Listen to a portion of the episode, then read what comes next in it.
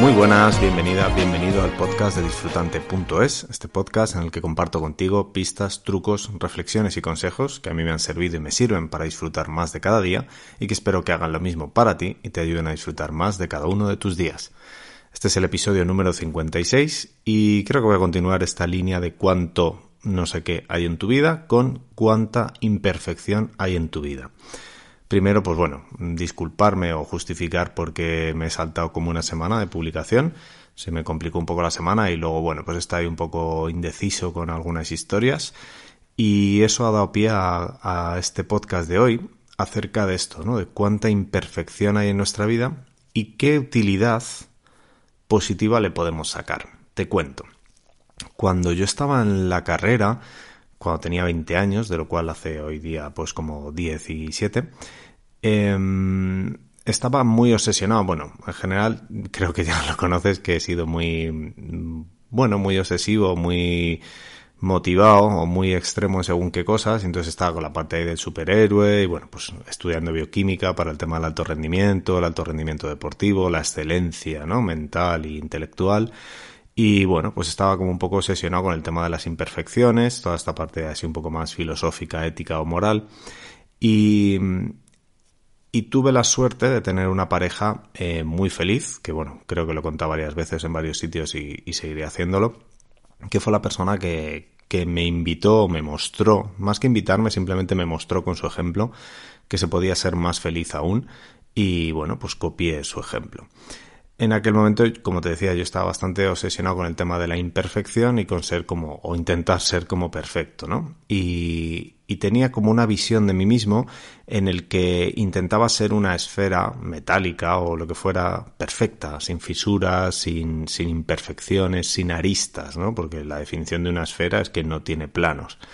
Y entonces, cuando veía alguna de mis imperfecciones, pensaba que era como una espina que salía de la esfera e intentaba eliminarla, intentaba eliminar esa imperfección y, lo que veía es que cuando me centraba en esa imperfección e intentaba eliminarla, como si la estuviera limando y entonces aparecía otra imperfección en otro plano, porque claro, si tú en una esfera limas como una, una espina o una arista, pues en mi mente, bueno, como que hacías como otro plano y entonces tenías que empezar a limar por otro lado y entonces de ahí te salía otra imperfección por otro lado y tenías que seguir limando y limando y limando. Eh, te cuento la metáfora esta, ¿no? La idea, la imagen visual, porque es un poco lo que pasaba, que yo me centraba en eliminar una de mis imperfecciones y al eliminar esa o intentar eliminar esa descubría otra y entonces me ponía con otra y luego otra y luego otra y luego otra. Imperfecciones o cosas que no me gustaran de mí, ¿vale? No tenían por qué ser imperfecciones a ojos de los demás, pero como eso no me importa porque lo que me importa es mi opinión, pues a mis ojos era una imperfección. Y entonces yo me obsesionaba en eliminarla de mí. Y esta metáfora o este ejemplo visual de la esfera es lo que me ayudó a cambiar, porque dije, joder, al final, si sigues en esta tendencia, en este camino, lo que vas a hacer es acabar siendo muy poquita cosa o muy pequeñito, ¿vale? Siempre limando, siempre limando, siempre quitando, quitando, quitando, al final te vas a quedar en nada. Y por eso cuento también el caso de esta otra chica, porque ella eh, no es que fuera inconsciente o ajena a sus imperfecciones, de hecho era bastante consciente de sus imperfecciones, pero no le prestaba tanta atención, que ese es otro punto que me parece súper interesante, de hecho creo que era el capítulo cero del podcast, que era eso, ¿no? La gestión del dinero, la gestión del tiempo, la gestión de la atención. Y ella ponía atención en la parte alegre de la vida, positiva, brillante, la parte bonita y agradable de la vida. Y ahí es cuando yo dije, joder, esta tía tiene las mismas piezas que yo. ¿Por qué yo me estoy fijando en lo malo y ella se está fijando en lo bueno? Y eso también es algo que quizás ya conozcas de mí, que tengo una naturaleza o un fondo o, un, o una habilidad innata, hater, ¿no? De, pues eso.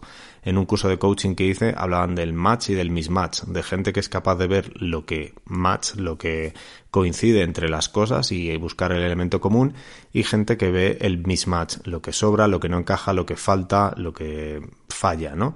Y bueno, pues hablaba un poco de que esos dos perfiles eran positivos y que cada uno tenía su faceta y su utilidad o, su campo de excelencia y de desarrollo en la vida, ¿no? Una persona con mismatch, pues obviamente era buenísimo para la parte de detección de errores en una cadena de producción y tal. Y la gente match, pues también era muy buena para encontrar cosas. Obviamente, como ya sabrás, pues yo en mi punto dije, ah, yo quiero las dos cosas y las quiero las dos altas, ¿no? Todo lo bueno. Pero no me gustaba mucho esa parte de mis match, como ya te comenté en el anterior episodio de la aventura, ¿no? No quiero centrarme en lo malo. Bueno, pues con esta chica dije, joder, esta tía es muy match, ¿no? Es solo ve lo bueno y yo por el otro lado siempre estaba buscando como imperfecciones en mí y en otros. Que al final cuando tú eres capaz de ver imperfecciones en ti, eres capaz de verlas en otro y eso no te hace una vida muy agradable tampoco que es uno de los principios de, de, este truquito, como si dijéramos, para ser más feliz, que es hacer tu cuaderno de agradecimiento. Verás que me vuelvo a desparramar un poco, pero luego al final todo hila y tiene sentido. Ese cuaderno de agradecimiento, esos, o esa lista de agradecimiento que hacemos al acostarnos, de escribir cinco cosas a las que nos sentimos agradecidos o las que seamos capaces de escribir, lo que está haciendo es entrenar a nuestra atención a encontrar eso digno de agradecer y por tanto agradable y bueno de la vida. Lo que estás haciendo es entrenar a tu atención para poder ser una persona capaz de ver más belleza o más cosas agradables en la vida y esto lo que hace repercute positivamente en tu experiencia de vida. Como también creo que dije en el capítulo 1 o el episodio 1 del podcast, no vivimos una realidad sino la interpretación o la percepción que tenemos de la realidad. Entonces si eres una persona que solo ve el defecto y solo ve lo malo, pues tu experiencia de vida será más negativa que la experiencia de vida de una persona que tiene esa habilidad, esa capacidad o esa atención entrenada para ver lo bueno de la vida. Entonces, ese es el truquillo, ¿no? Bueno, esa sería como la base fundamental o por qué funciona el truco este del cuaderno de agradecimientos. Entonces, como te iba diciendo, eh, la imperfección para mí es algo que existe. Eh, te cuento un poco, te he contado la historia de esta chica porque entonces pasé de mi de mi primera opción de corrección de la imperfección basada en la eliminación de la imperfección por tomar otra estrategia, que era, oye, también debo tener virtudes, así que voy a hacer una cosa, si potencio mi virtud, esto irá creciendo. Y no sé por qué en mi mente me imaginaba que una virtud al crecer no era afilada, no era como una espina, sino que era más redondita. Entonces yo pasé de imaginarme una bola mm, perfecta en la que iba a quitar todas las espinas para empezar a contemplarme como una frambuesa o como una mora, una zarzamora, ¿no? que es una bola compuesta de otras bolitas. Es cierto que hay zonas hundidas entre esas bolitas, que es donde yo imaginaba que estarían mis imperfecciones. Digo, bueno, si desarrollo mucho las, virtudes o las perfecciones, lo que voy a hacer es crecer esas bolas de virtud de manera que las imperfecciones quedarán eh, ocultas o quedarán eh, hundidas y, sí, ocultas o tapadas o no serán tan importantes porque al final, aunque mi esfera no sea perfecta, podrá rodar, ¿vale? Podrá más o menos manejarse por la vida. Eh, sé que es muy idílico toda esta movida y como muy infantil, pero también me resulta gracioso porque creo que al final poder poner ejemplos que nos valgan para todos está chulo y bueno, pues algunas veces en algunas clases de filosofía o en algunas cosas la gente se regodea tanto en palabras complejas que dices, estás perdiendo potencia de comunicación y sí, igual el discurso es muy bonito, pero tiene, tanto floripondio que no termino de pillar la idea. Entonces, por eso me gusta esta parte de, de decir, oye, vamos a ver, tus imperfecciones y eliminar tus imperfecciones quizá lo que estás haciendo es eliminarte a ti mismo, mientras que si te centras o te dedicas un poco más a alimentar tus virtudes o esas cosas que sí te gustan, esas cosas positivas de ti mismo, pues quizá el conjunto de tu persona sea más agradable y si quieres verlo así eh, visualmente, como yo te digo, como una frambuesa o como una zarzamora, pues bueno, quizá también te despierta ese, ese toque de humor, ¿no? Y esa fue la, la historia. Dije, vale, voy a centrarme en esa parte. Y te he nombrado también la parte de la filosofía, porque descubrí, bueno, en aquel momento he estado probando como varias religiones o varias corrientes filosóficas, el tema del busido de los samuráis, el tema de los filósofos, los estoicos, eh, y me gustó la virtud del camino del medio, ¿no? Como un poco que entre dos extremos la virtud estaba en el punto medio. No soy muy creyente tampoco del punto medio, de hecho a mí me gusta un poco más la teoría por encima de la media. Eh, considero que en mi vida siempre he intentado estar por encima de la media en determinadas virtudes que me parecían positivas y por eso quizá no me, no me considero una persona muy centrada porque siento que también me obsesionaría con encontrar ese centro y estar centrado. En otro episodio también te hablaré del equilibrio, pero creo que ya te he hablado de ello, que al final la vida no es estable, sino que es un equilibrio inestable. Con lo cual, pues eso, tampoco te obsesiones o no me voy a obsesionar yo, desde luego tú haz lo que quieras, con estar en el centro en ese camino del medio. Así que bueno, más o menos si vas basculando por el centro, pues está guay. Unas veces serás mm, súper, súper centrado, otras veces un poquito menos centrado para un lado y otro poquito menos para el otro.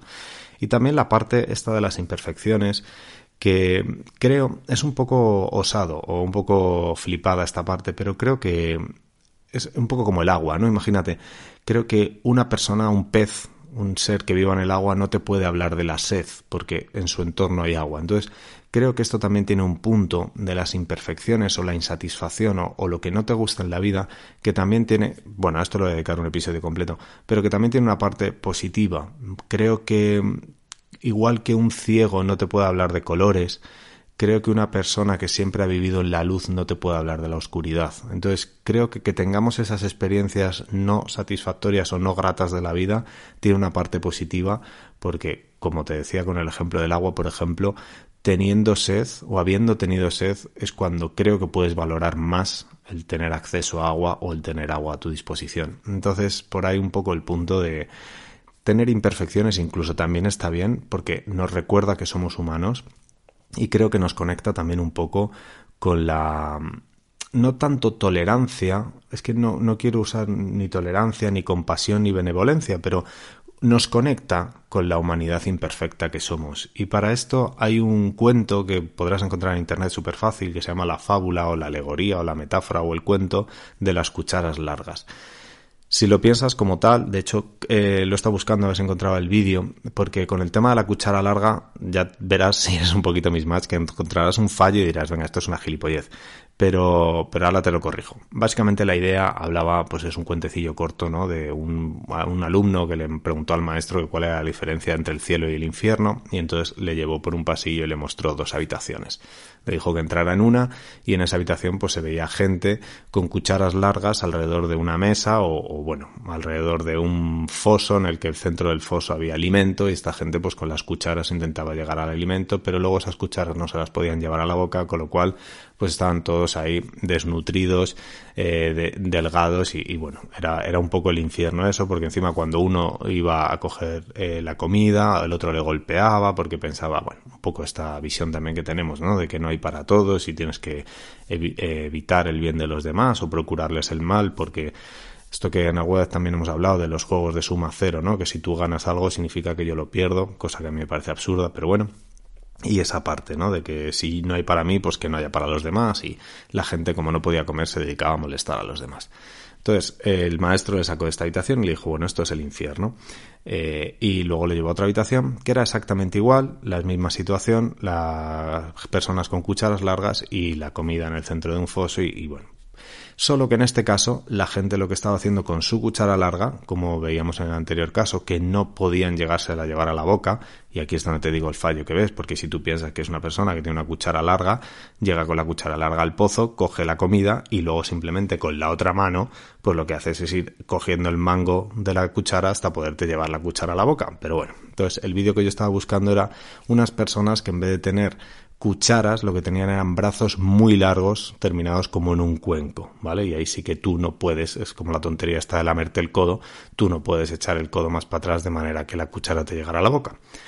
Entonces, eh, bueno, al margen de todo esto, la historia es que en la habitación denominada cielo, la gente lo que estaba haciendo era ayudarse, de manera que yo con mi cuchara no podía alimentarme a mí, pero sí podía alimentar a otros y confiar en que otros me alimentaran a mí.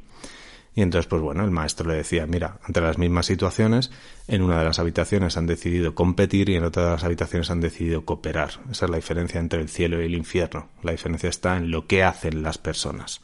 Y eso me gustó mucho porque no es la diferencia está en quiénes están, sino lo que hacen. Las personas, las condiciones eran las mismas, lo que pasa es que la respuesta no era la misma. Y esto me gusta mucho porque para mí además tiene bastante más sentido, como habré dicho otras veces y no me cansaré de decirlo, que la base de la biología es cooperar. Y también de aquí podría sacar un, episodio completo sobre la base biológica de la cooperación. Piensa que cada una de tus células se ha organizado de modo cooperativo para formar tejidos y esos tejidos se han organizado de modo cooperativo para formar órganos y estos órganos para formar un organismo y un cuerpo y un individuo sano. Ninguna de nuestras células se está preocupando de su alimentación, se ocupa de ejercer su trabajo y confía en que en el torrente sanguíneo encuentra los nutrientes necesarios. Entonces, esa parte a mí me inspira mucho, también te digo que como base de mis matcher o de hater o de enfadón, eh, no soy ajeno y no soy ciego a las imperfecciones de la vida, pero hoy por eso estoy grabando este episodio porque me recuerdo el Dani, mira hacia el lado positivo. Bueno, acabo de ver también un episodio que hablaba de eso, ¿no? De, oye, es que va a haber mucha gente y que muera en esta situación, ¿no? En esta crisis que había sanitaria. Y le decía a alguien, enfócate en los milagros. Mira a los milagros porque si no, no podremos hacer milagros. Eran médicos y bueno, estaban hablando un poco de salvar gente, ¿no? Y dije, joder, al final es un poco lo mismo que pasa en la vida, que si estás todo el rato mirando esas imperfecciones vas a acabar en la nada, mientras que si consigues enfocarte en, oye, hay otras tantas cosas que sí que puedo hacer. Por ejemplo, en el caso este de las cucharas o los brazos largos, si te miras en, joder, soy imperfecto, no me puedo alimentar, te puedes quedar ahí y pelear con los demás y, morir, o decir, oye, mira, no me puedo alimentar, pero sí puedo hacer no sé qué, que esa ha sido la otra parte de conexión que he tenido esta, esta tarde-noche, ¿no? que bueno, pues llevo un par de años o casi un, casi dos años, año y largo, con dolores y no terminamos de identificar qué narices es, dolores articulares y tal. Y, y lo pensaba, digo, joder, menuda mierda esta imperfección y este dolor. Pero por otro lado he pensado, digo, bueno, tiene una parte positiva que es que me permite empatizar porque lo estoy experimentando con otra persona que esté experimentando algo parecido. Por eso es lo que te decía antes de, de la parte de, de la insatisfacción o la luz y la oscuridad que cuando has estado en situaciones parecidas te es más fácil ponerte en el lugar de otra persona y conectar con esa otra persona y de cierto modo ayudaros mutuamente y eso es lo que me ha llevado al cuento este de las cucharas largas, ¿no? Que quizá tú no puedas ser la solución para ti, pero puedas ser la solución de otra persona. Y eso también me gusta mucho porque había por ahí un dicho que no sé si ya lo he compartido contigo, que decía algo así, que era los problemas de los demás son la mitad de tus soluciones. Y me gusta eso porque es céntrate en poder resolver. Bueno, no sé, no te voy a dar mi interpretación de esto. Interprétate tú a ver qué, qué te parece esa idea. Me, me, gusta porque creo que es una frase provocadora, ¿no? Los problemas de los demás a menudo son la mitad de tus soluciones. Me pareció muy chulo. Dale una vuelta a ver si contigo te resuena o te parece una gilipollez y no pasa nada, la olvidamos y ya está. Pero bueno, creo que al final eh, el, el episodio ha quedado como pretendía, que quedara un poco redondo, ideas así un poco desconectadas, pero que al final todas conectan. Y bueno, pues ese es el mensaje que quería transmitir un poco, que sí, que la vida es imperfecta y que creo que, que parte de esa imperfección eh, tienen un objetivo, o me gusta darle ese enfoque más positivo de pensar que la imperfección tiene un objetivo bonito, que es que seamos imperfectamente compatibles o imperfectamente colaboradores y que esa imperfección nos obligue, es una palabra fea, vamos a dejarlo en nos invite a desarrollarnos en la colaboración con otros. Y ese mensaje me parece chulo. Así que ya está, me mantengo en mi línea. ya veré si algún día consigo bajar el tiempo de los episodios, pero bueno. Te quería pedir un favor, eso sí, porque estoy analizando unas métricas para ver si esto que hago tiene algún tipo de sentido o repercusión en el mundo. Y bueno, pues te voy a pedir por favor que, le des me gusta o favorito a esto para ver si, si funcionan las métricas y yo lo puedo ver en iVoox, ¿vale? Porque veo que están, no sé, me da la sensación de que están fallando las métricas y, me parece que da más alcance de lo que creo que debería tener este episodio. Así que bueno, voy a probar a, pedirte que, que, bueno, que hagas eso. No sé si compartirlo, darle a me gusta, marcarlo como favorito o indicarme de alguna manera, mediante algún mensaje, si puede ser mandarme un mail a serdisfrutante.gmail.com me encantaría para ver si es verdad que esto llega a tantas personas como dice las estadísticas o es un fallo de la métrica. Y ya está, te agradezco que, estés aquí, que estés descubriendo este mundo. Y como decía en la, en la dedicatoria de mi libro, voy a por el segundo, por cierto, ya te voy avisando, quiero dedicarte este libro a ti porque solo tú estás mejorando el mundo del modo que tú y solo tú podrías hacerlo. Así que gracias por estar aquí y gracias por aportar tu luz y por aportar tus buenas soluciones y tus buenas acciones y tus ideas, al margen de que a mí me parezcan buenas o malas, Gracias por aportar a este mundo porque hay algo que solo tú puedes aportar y tu presencia es significativa y marca mucho la diferencia. Así que gracias por estar aquí Y bueno, espero como siempre que te sirva y que esto te ayude un poquito y que sea una idea, una pista, un consejo, un truquillo más que puedas incluir para disfrutar más de esta, de esta gran aventura que es vivir. Deseo que tengas un grandísimo día, te mando un abrazo muy fuerte y hasta el próximo episodio.